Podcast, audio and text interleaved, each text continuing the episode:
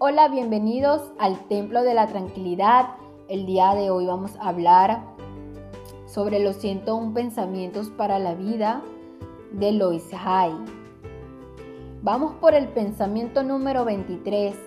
Amo mi cuerpo. Me encanta vivir en mi maravilloso cuerpo. Se me han dado para que lo use toda mi vida. Lo quiero, lo cuido amorosamente. Mi cuerpo es algo precioso para mí. Amo todas sus partes, por dentro y por fuera. Las que veo y las que no veo. Todos los órganos, glándulas, músculos y huesos. Todas y cada una de sus células. Mi cuerpo responde a esta amorosa atención dándome una salud y una vitalidad vibrante.